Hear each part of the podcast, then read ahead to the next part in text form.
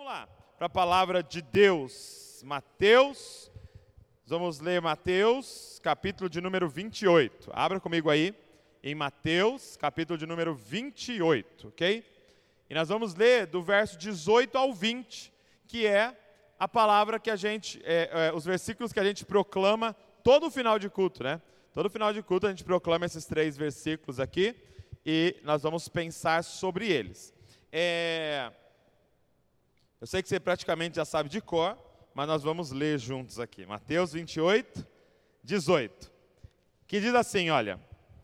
Quem achou, diga, eu amo a Bíblia. Quem não achou, diga, eu também. Mateus 28, 18. Vamos lá.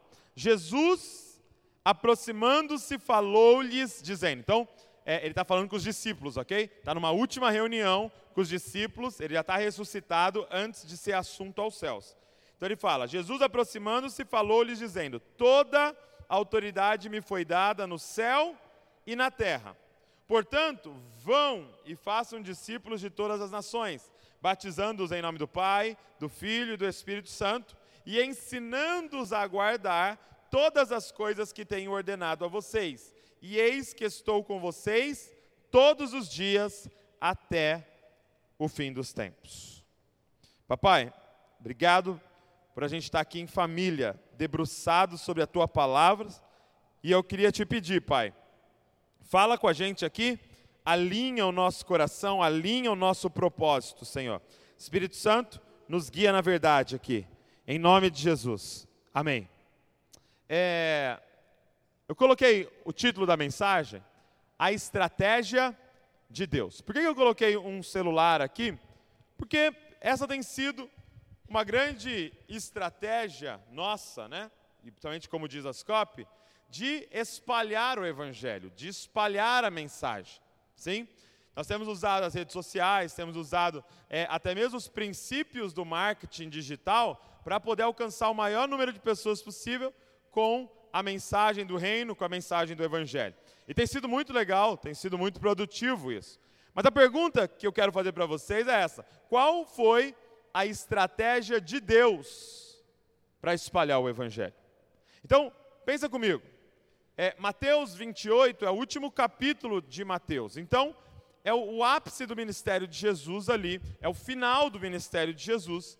E Mateus vai descrever, assim como os outros evangelistas, como o Deus de Israel Yahvé, veio para a terra encarnado, com o nome Jesus Cristo, ou Yeshua, que quer dizer Yahvé é a salvação.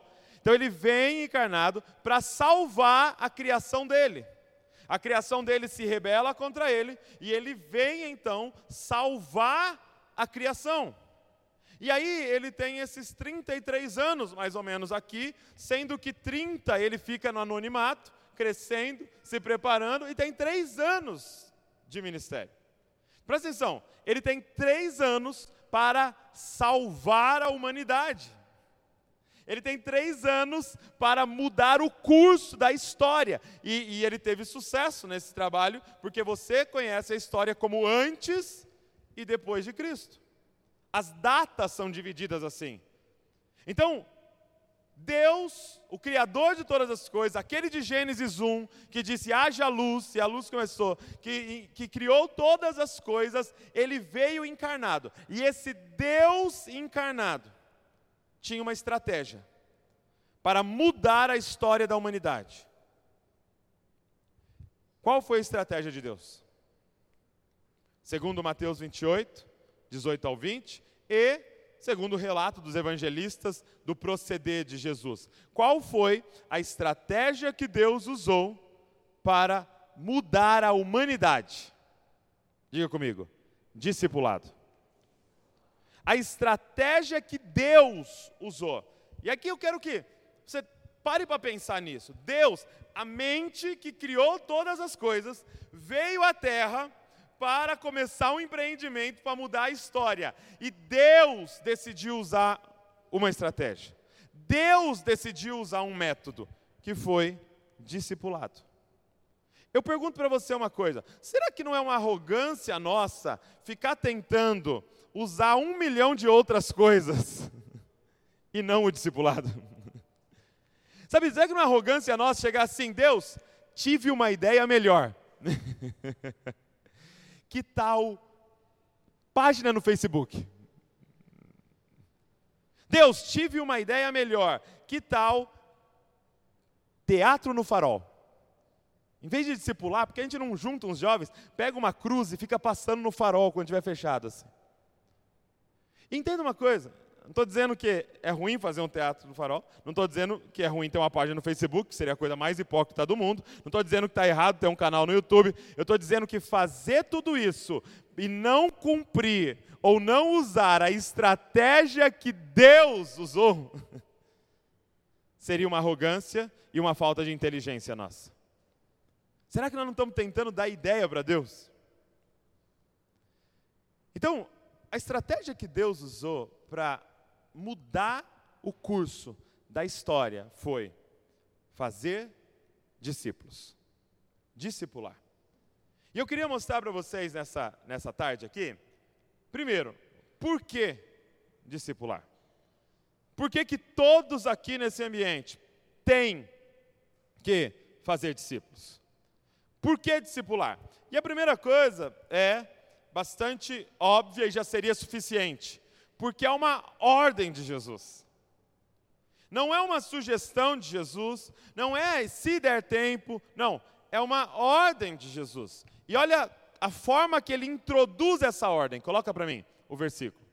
Toda autoridade me foi dada no céu. É, é, mais ou menos assim, ó. Antes de eu falar o que eu vou falar para vocês, deixa eu dar uma, jogar o meu cartão de visita aqui para vocês. Quem que é que está falando? Toda autoridade. Quanta autoridade? Toda autoridade me foi dada aonde? No céu, regiões celestiais, na terra, no, na, no plano físico. Ei, eu não sou mais rei só no céu, agora eu sou rei da terra. E presta atenção do que aquele que manda em todas as coisas está ordenando. Vão e façam discípulos de todas as nações. Gente, isso é uma ordem de Deus. É uma ordem dele para os discípulos. Isso é um mandamento de Jesus para nós. E veja, quando ele disse ame uns aos outros, ele não usou essa, essa introdução. Quando ele disse tudo que, todos os mandamentos que você tem lá de Jesus, ele não usou essa introdução. Presta atenção no, no peso desta ordem, especificamente. Toda autoridade me foi dada no céu e na terra, portanto, com isso em mente, vão e façam discípulos. É uma ordem. Gente, como que, que você pensa de alguém que desobedece uma ordem de Jesus? Por exemplo, uma ordem de Jesus é: seja fiel à sua esposa. O que, que você pensa de alguém que quebra essa ordem? Uma ordem de Jesus é: não olha de forma impura para o outro, para outra. Não cobice a mulher do próximo. O que, que você pensa de alguém que quebra essa ordem? Uma ordem de Jesus é não mate. Uma ordem de Jesus é não odeie. O que, que você pensa de alguém que quebra essa ordem? E por que, que nós achamos justo simplesmente ignorar esta ordem? Por que, que nós não consideramos quem que está ignorando esta ordem estar em pecado? Se é um mandamento dele vão e façam discípulos. Minha pergunta é: na sua vida de cristã, de cristão, quantos discípulos você fez? Quantas pessoas você derramou sua vida sobre elas? É uma ordem, gente. Esse é o primeiro motivo, porque a gente tem que se envolver com o discipulado. Segundo, segundo motivo é porque é a natureza do discípulo. Isso é quem nós somos. Discípulo vai gerar o quê? Discípulo. Eu sou um ser humano. Se eu reproduzir, eu gero o quê? Mamão? Rato? Não, vai sair o quê? Ser humano. É a natureza do ser humano gerar seres humanos. Tem 7 bilhões de pessoas na Terra porque ser humano gerou ser humaninho. Agora, um discípulo de Jesus vai gerar o que, gente? Discípulo. Gente, um diagnóstico, uma característica do discípulo de Jesus é que ele faz discípulo. A diferença entre multidão e discípulo é que o discípulo faz discípulo. Multidão são aqueles que são espectadores. Essa é a natureza. Olha como está escrito lá, olha como ele coloca. Portanto, vão e façam discípulos. Produzam discípulos. É quase que um reproduzir, entendeu? É quase que um ter filhos, porque basicamente é, espiritualmente falando, vão e façam discípulos. Multipliquem-se, sejam fecundos. Essa é a ordem dele. É como que um refazer de Gênesis 2 de Gênesis 1, perdão, 26, onde ele diz: Deus criou o homem, a sua imagem, sua semelhança, e os abençoou, e disse: Sejam fecundos, multipliquem-se, encham a terra. Jesus está falando: façam a mesma coisa agora, mas espiritualmente. É a natureza do discípulo, fazer discípulo, nós vamos sempre nos reproduzir.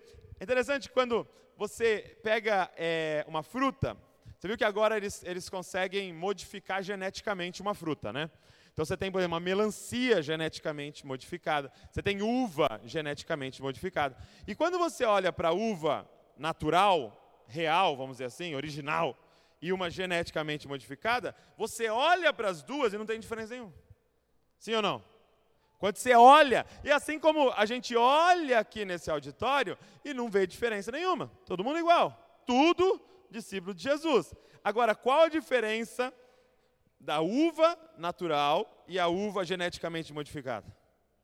Qual é a diferença que você adora? A modificada não tem semente. A modificada é estéreo. A modificada é uma gostosura, mas não gera outras uvas. Quem está entendendo o que eu estou falando?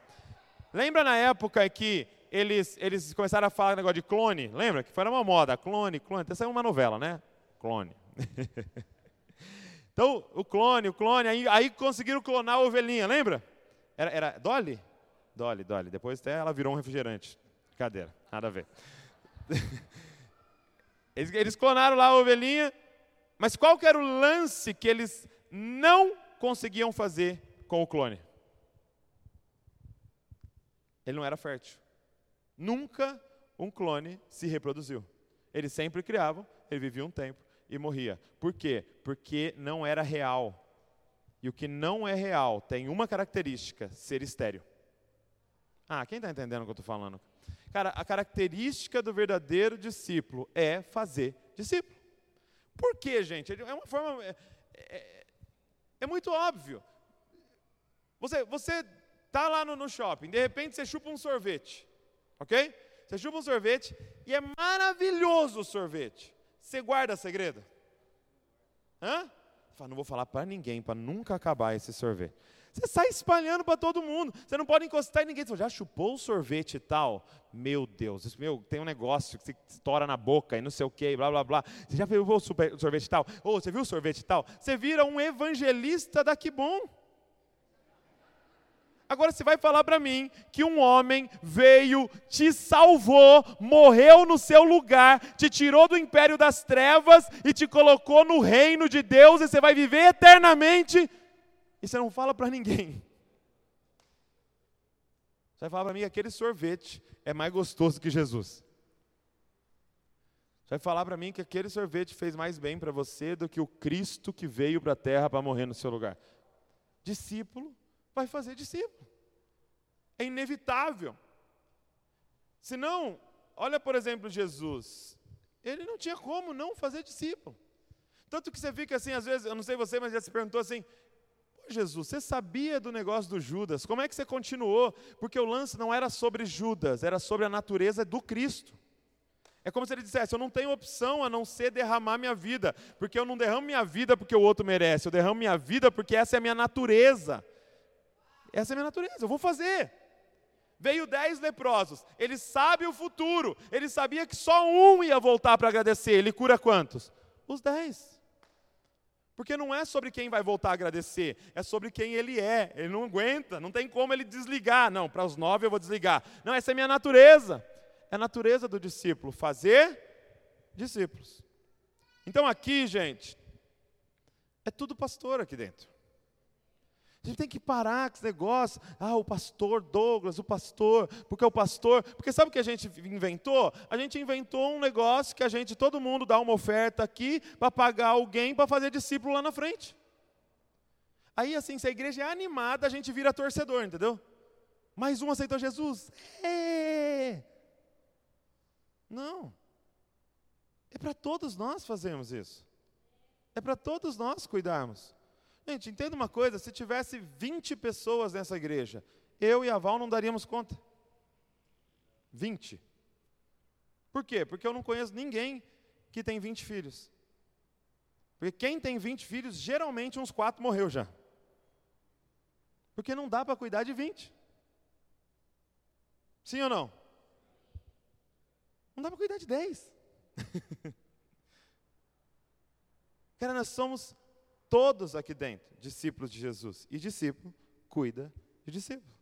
Discípulo cuida de gente. Então diga comigo assim: eu sou um pastor. Pronto, falou, já era. Os anjos gravaram, acabou.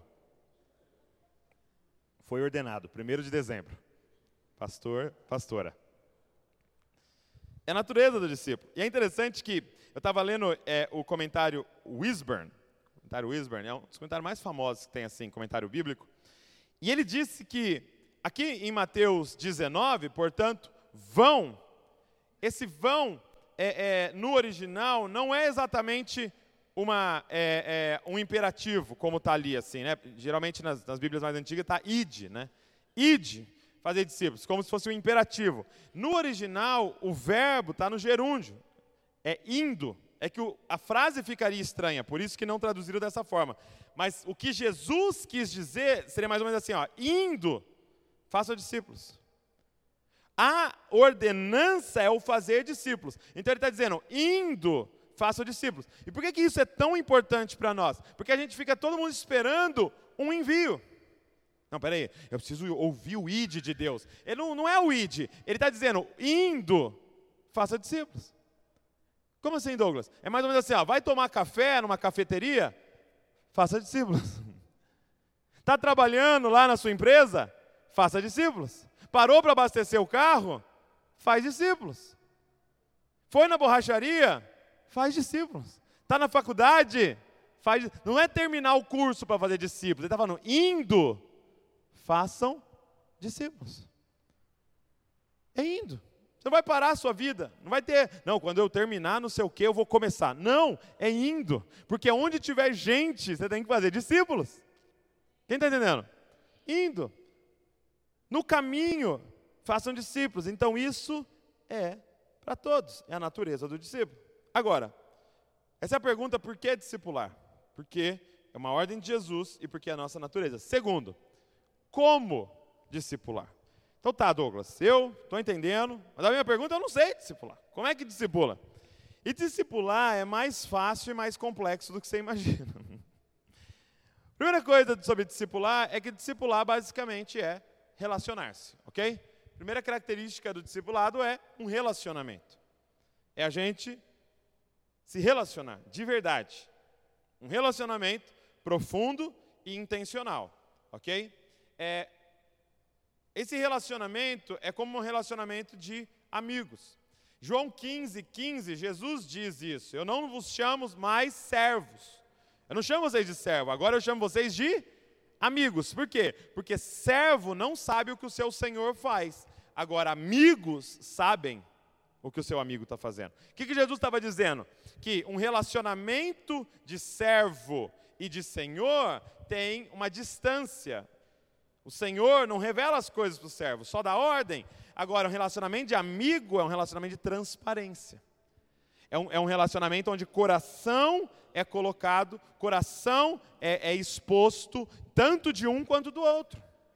Então, o que, que é discipulado, gente? É esse relacionamento profundo que nós chamamos de amizade. É um relacionamento intencional que você caminha com a pessoa, gasta tempo com a pessoa, ama a pessoa, é amado por essa pessoa. O que eu quero dizer para vocês é, gente, não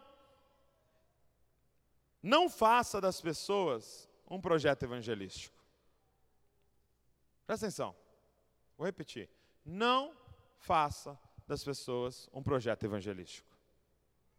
Isso não é cumprir o mandamento de Jesus. Jesus falou: façam discípulos de Jesus. O que, que ele fez? Ele não ficou assim, vou mirar um, vou fazer aquele discípulo. Não, ele se relacionou. Ele dormiu com os caras, ele acordou com os caras, ele trabalhou com os caras, ele andou com os caras, ele fez tudo com os caras. Se fosse hoje, ele ia ter jogado bola com eles, tinha andado de carro com eles, tinha levado para o trabalho, tinha levado para viajar, tinha levado. Ele levava os caras para toda parte, era um relacionamento. Então, não faça das pessoas um projeto evangelístico. Não, eu, tô, eu, eu quero ganhar aquela alma. Mas é, por que você está tá, tá, tá se relacionando comigo? Só para conseguir mais um convertido para a sua igreja? Ou você está se relacionando comigo porque verdadeiramente você se importa e me ama? Quem está entendendo? Tem um pastor que ele, ele, contou uma experiência. Ele disse que quando ele era adolescente, sim, é, é, jovem, início da juventude, ele tinha muita vontade de crescer, assim, ele tinha muita vontade de ser um homem de sucesso, assim. E aí um empresário da igreja chegou para ele e falou: "Cara, eu vejo potencial em você. Percebo muito potencial em você. Eu quero investir na sua vida. Eu quero que você faça o seguinte, faz o seguinte, vai na minha casa, tal dia, tal horário que eu vou investir em você." Aí, meu, o pastor jovem na, na época, aí ele ficou muito animado. Ele falou: "Nossa, agora vai, o cara vai me mentorear." ser empresário de sucesso, agora eu vou ser um homem de sucesso. Aí chegou o dia e, a hora lá que eles marcaram, ele se arrumou todo, se perfumou, tal, chegou mais cedo, né, para não atrasar. E aí foi na casa do cara. Quando ele chegou lá, ele viu um monte de carro estacionado. Aí ele falou, que estranho, né? Um monte de gente na casa dele, mas deve ter alguma coisa com a esposa dele, né? Que é o nosso horário agora. Aí ele entrou na casa. Quando ele entrou na casa, tinha um monte de gente sentada na sala. E o empresário apareceu e falou: acha uma cadeira aí, pode sentar no meio do pessoal aí. Aí ele falou, que estranho, né? Um monte de gente aqui. Aí ele sentou, aí passou uns minutos, o empresário apareceu e falou, gente, queria agradecer todo mundo ter vindo, e eu quero apresentar para vocês um negócio que vai mudar a vida de vocês. Herbalife. Vocês todos podem se tornar vendedores, vocês vão crescer muito na vida. Eu te pergunto, como você acha que aquele pastor se sentiu? Que na época é um jovem, né? Como que você acha que ele se sentiu? Usado, enganado. Alguém com outros interesses se aproximou dele e o defraudou. Sabe, não é o que a gente faz às vezes? Oh, e aí, tudo bem? Como é que você está? Não sei o quê. Oh, vamos na minha igreja. Não? Ah, então tá. Tchau. Oh, e aí? Vamos lá em casa jogar videogame? Vamos. O cara chega lá, haha, é uma célula. Te peguei. Trouxe uma visita. Meu irmão, não faça isso. Ame as pessoas, de verdade. Se relacione com as pessoas de verdade. Olhe no olho e fale, e aí, como que você está? Abre o seu coração, estou aqui, eu quero te ouvir. Pode falar. O que, que você precisa? Como eu posso te ajudar? Como que eu posso gastar minha vida em servir você? Ame as pessoas. Discipulado, gente, é relacionamento primeiro. E um relacionamento de transparência. Um relacionamento de andar junto. Sabe, eu discipulo, eu e a Val, nós discipulamos uns sete casais aqui. E, e a gente se reúne com eles, a gente gasta tempo ali, medita na palavra junto, a gente tem algumas reflexões tal, mas eu sei, eu tenho consciência que o maior discipulado não é aquele sentado, é através da observação. O maior discipulado é quando eu levo os caras para viajar. E eu estou dirigindo e alguém fecha o meu carro. Ali é o discipulado. Porque ele vai observar como eu estou fazendo. O maior discipulado é quando eu estou lá no, no check-in, junto com o Léo, junto com o Arthur, junto com o Tiago, e a pessoa do check-in distrata a gente. Ali é o discipulado. Como é que ele vai reagir? Como é que faz? O que é ser uma cópia de Jesus? Aí deram o troco errado para você, e a pessoa está do seu lado, e ela viu. Eu discipulo o pessoal que cuida do financeiro do Dizascope, que sabe quais são os gastos do Desascope, sabe é, tudo que o Desascope faz, que cuida das, das, minhas contas, sabe quais são as minhas finanças. Ali está o discipulado. Então, discipulado é gastar a vida junto. É você se envolver verdadeiramente com a pessoa. Segundo, segunda característica do discipulado é ensine a pessoa a morrer. Discipulado é ensinar a morrer. Então, olha o texto, o que, que diz? Depois de você se relacionar, é batizando-os em nome do Pai, do Filho e do Espírito Santo. O que, é o batismo, gente? É um sepultamento. O batismo é você falar, agora eu morri para o Douglas e ressuscitei com Cristo. Discipulado é levar a pessoa para esse lugar, é ensinar a morrer. Por quê? Porque o que está destruindo a vida da pessoa que você vai discipular, que você vai cuidar? Que está destruindo a vida dela é ela. A gente fica assim, não, mas como é que eu faço? Eu não sei expulsar demônio. Fica tranquilo, o maior problema não é demônio. O maior problema é ela. Porque a vida dela está nessa destruição porque ela está fazendo o que ela quer. Ele está fazendo o que ele quer o que dá na telha dele, o que ele tem vontade. E é isso que trouxe ele até onde ele está. O que, que é amor? É ensinar a morrer para si mesmo. E agora passar a ouvir a voz do Espírito para fazer as coisas. Quem está entendendo? É ensinar a pessoa. Então eu chamo de discipulado é o ministério da faquinha. Sabe, todo dia dá uma morridinha, assim, Toda conversa dá uma morridinha. Eu lembro que o, o, o, talvez quem eu discipula mais tempo é o Arthur, né? E o Arthur, um, um dia, chegou para Val assim, né? E falou: Val, deixa eu conversar com você. Estou tendo um problema com o discipulado com o Douglas. Val, eu estou sempre errado, cara. Não importa o que eu falo para o Douglas, eu estou errado. Eu falo, do, o, o, o, o meu chefe lá fez tal coisa. Você está errado. Do, a Gabs não sei o quê. Você está errado. Do, eu não sei o quê. Está errado. Tá errado. Não precisa nem contar, você está errado. Por quê? Porque isso é discipulado. Discipulado não é nós dois fofocar sobre ai, como ele é ruim, como ele é mal, como ele é terrível. Vamos falar mal da sua esposa junto aqui. Não! Discipulado é você achar onde você precisa morrer nessa história. E mesmo estando certo, ir lá pedir perdão. E mesmo estando certo, ir lá e fazer as pazes. E mesmo estando certo, ir lá e resolvendo o seu serviço. Por quê? Porque cristão bom é cristão morto. para Jesus viver através de você. Quem está entendendo o que estou falando? Então, discipular é ajudar a pessoa, a coisa mais maravilhosa do mundo, morrer para si mesmo. Morrer para si, cara. É o ministério da faquinha. É como aquela figura de Abraão levando Isaac para cima da montanha. Lembra quando Deus fala, sacrifica o teu filho? Aquilo é discipulado. É um pai espiritual pegando um filho e levando para ser sacrificado. E aí Isaac sobe um menino e desce um homem. Por quê? Porque um discipulador ajudou ele a morrer. Ajudou ele a ser sacrificado. Porque isso é discipulado. Aqui a primeira parte, gente, fala de amor. A segunda parte fala de verdade. A primeira parte é você amar intensamente. A segunda parte é você falar a verdade para a pessoa. E falar a verdade dói. Agora, deixa eu falar uma coisa, presta atenção na ordem das coisas. Primeiro, relacionamento, amor. Depois, a verdade.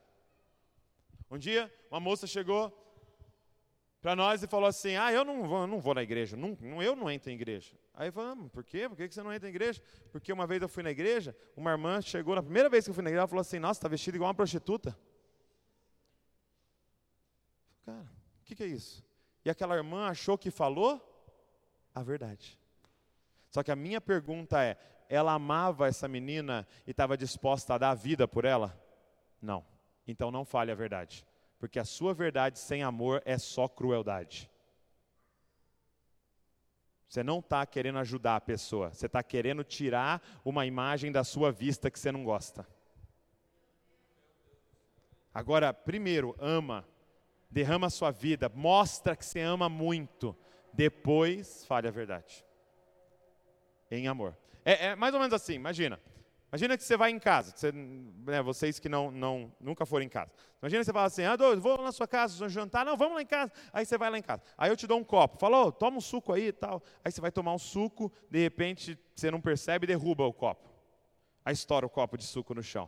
Eu venho por trás com um chinelo e dou uma chinelada na sua bunda assim, ó. Pá! Derrubando o copo aqui na minha casa. Deixa eu te perguntar, você voltava na minha casa? Sim ou não? Então, primeiro, amor e depois verdade. Agora, se nós tirarmos a parte da verdade, vira só sedução. É necessário. Jesus crescia em graça e em verdade. Verdade e graça. É essa mistura que é o discipulado. Relacionamento e ensinar a morrer. E terceiro, ensinar a obedecer. E essa parte que é um desafio. Por quê? Porque olha o que diz o texto. Coloca para mim aí. Ensinando-os a guardar Guardar aqui é observar, obedecer. Ensinando-os a obedecer todas as coisas que tenho ordenado a vocês. Eu quero que você repare a diferença. Não está escrito ensinando os mandamentos. Está escrito ensinar a obedecer os mandamentos. E isso é totalmente diferente, porque ensinar os mandamentos é informação, ensinar a obedecer é formação. Ensinar é, os mandamentos, dá para fazer numa aula, né? Você põe uma lousa aqui, ó, mandamento 1, um, mandamento 2. Ensinar a obedecer é só se ele observar você fazendo. Então, é, é tipo assim: você chega para o seu filho e fala, informação, não grita. Ei, não grita. Só que chega na terceira você fala, não grita! Então você ensinou um mandamento e formou outro. Está entendendo? Por quê? Porque formação é por observação. Informação te aprende na, na, teoria, na escola, na lousa. Agora, formação é vendo, vendo, vendo. Por isso que discipulado é relacionamento. Gente, você está aqui na família de Isascope por causa disso. Porque a gente estava um dia lá falando, nossa, que legal, um milhão de inscritos, uhul! Só que eu estou espalhando o quê? Informação. E Deus começou a queimar no nosso coração. E quando que você vai formar a gente? Porque não dá para formar online, só dá para formar cara a cara. Então nós estamos com a família de Zascope aqui para quê? Para cumprir o mandamento de Deus, formar Cristo nas pessoas. Porque um milhão de inscritos não substitui Mateus 28, 18. Fazei discípulos, fazei discípulos. É legal, é, é, isso contribui, mas não substitui. Fazei discípulos de todas as nações. Então, é ensinar a obedecer. E para ensinar a obedecer, a pessoa tem que observar. Então, a gente estava lendo um livro, tava, eu e o Léo estavam lendo um livro chamado O Custo do Discipulado. E o Jonas Madureira falou algo muito interessante, o autor, né? Ele disse que os sociólogos é, é, comprovaram, estudando, que o ser humano ele não deseja nenhum objeto diretamente. Presta atenção no raciocínio. O ser humano não deseja nenhum objeto. Esse aqui não, não serve, porque tudo que é físico, é água, que é a sede, é, é, é, sexualidade, comida, isso a gente deseja diretamente porque é físico.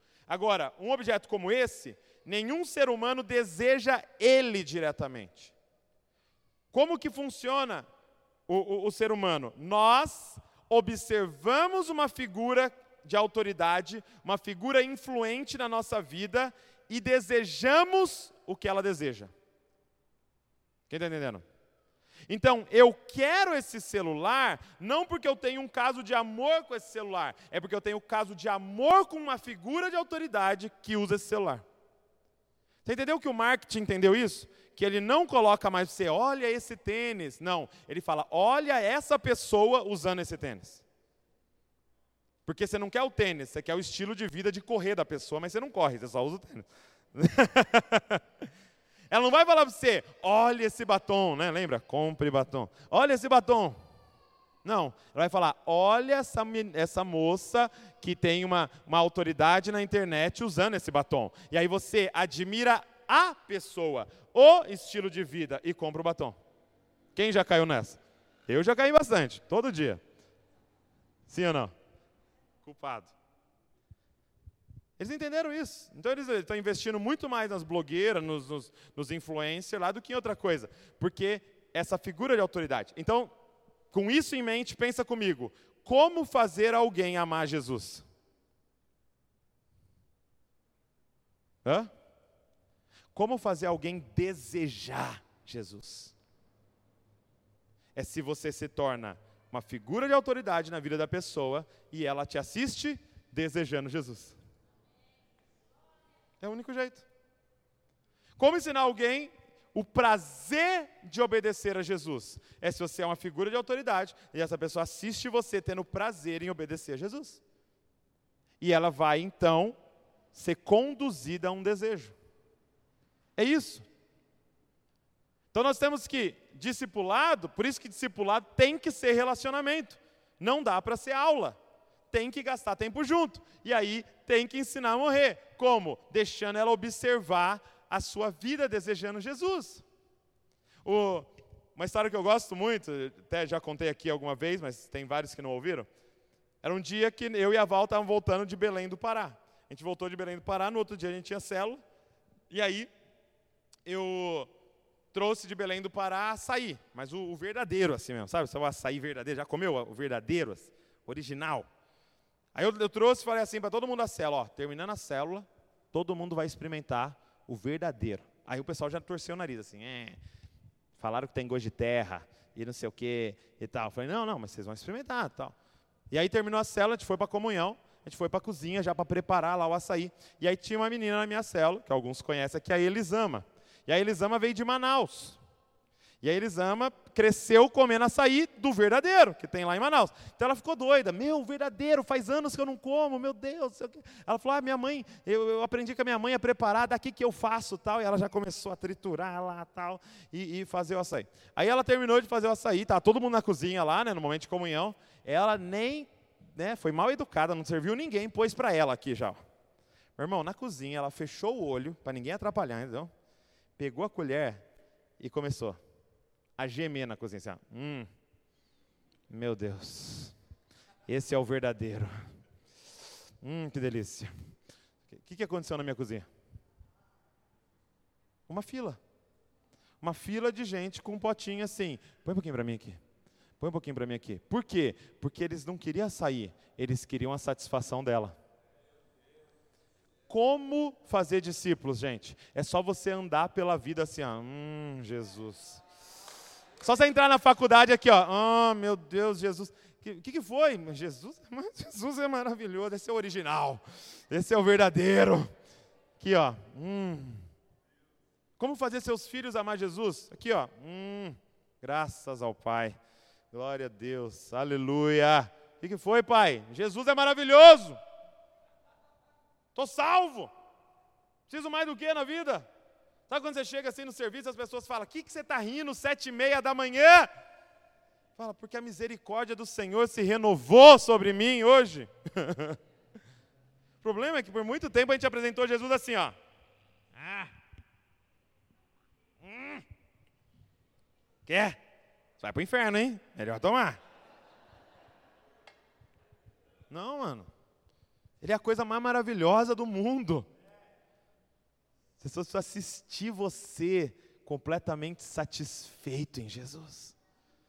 Porque quando elas verem você satisfeito, elas vão desejar. E aí elas vão ter um encontro direto com Ele e vão se tornar pessoas que produzem discípulos de Jesus. Cara, nós temos que fazer discípulos. Essa é a nossa responsabilidade. É a nossa. Se você é discípulo de Jesus aqui dentro, é sua responsabilidade fazer discípulos. Cara, às vezes a gente chega na igreja e a gente fala assim: Poxa, eu, eu, eu quero muito trabalhar para Jesus, eu quero fazer a obra. Douglas, Douglas, eu quero. Deixa eu entrar no louvor. Não, eu quero, eu quero muito, né? E eu, deixa eu participar da mídia. Deixa eu fazer. Douglas, eu quero pregar. Não, cara, deixa eu falar uma coisa. Você quer fazer a obra? Faz discípulo. Se der tempo, canta. Se der tempo, vem no ensaio e toca. Se der tempo, estuda lá para pregar. Se der tempo, faz outra coisa. Mas quer cumprir a palavra de Deus, a obra de Jesus, não precisa nem me pedir permissão. Faz discípulo de Jesus. Compartilha a vida. Mas Douglas, eu estou no começo. Pega o que você já sabe e começa a derramar em alguém que não sabe nada. É assim, gente, já viu gente que tem 10 filhos? Como é que funciona? Esse aqui, ó, o segundo filho que nasceu, cuida do quarto. Aqui, ó. E o quarto que nasceu, cuida do sexto. É assim. Porque esse já sabe um pouco mais que esse. Não sabe tudo, mas já sabe mais que esse. E o que ele sabe, ele já derrama antes aqui. Ó. ó eu não sei comer ainda, mas eu já sei ir no banheiro, então eu vou te ajudar aqui. Faz discípulo, cara. Sai dessa inércia, sai desse banco. Faça discípulo de Jesus. Começa a cuidar de gente, derramar vida nas pessoas. Ter um relacionamento intencional para derramar vida. Fica de pé no seu lugar.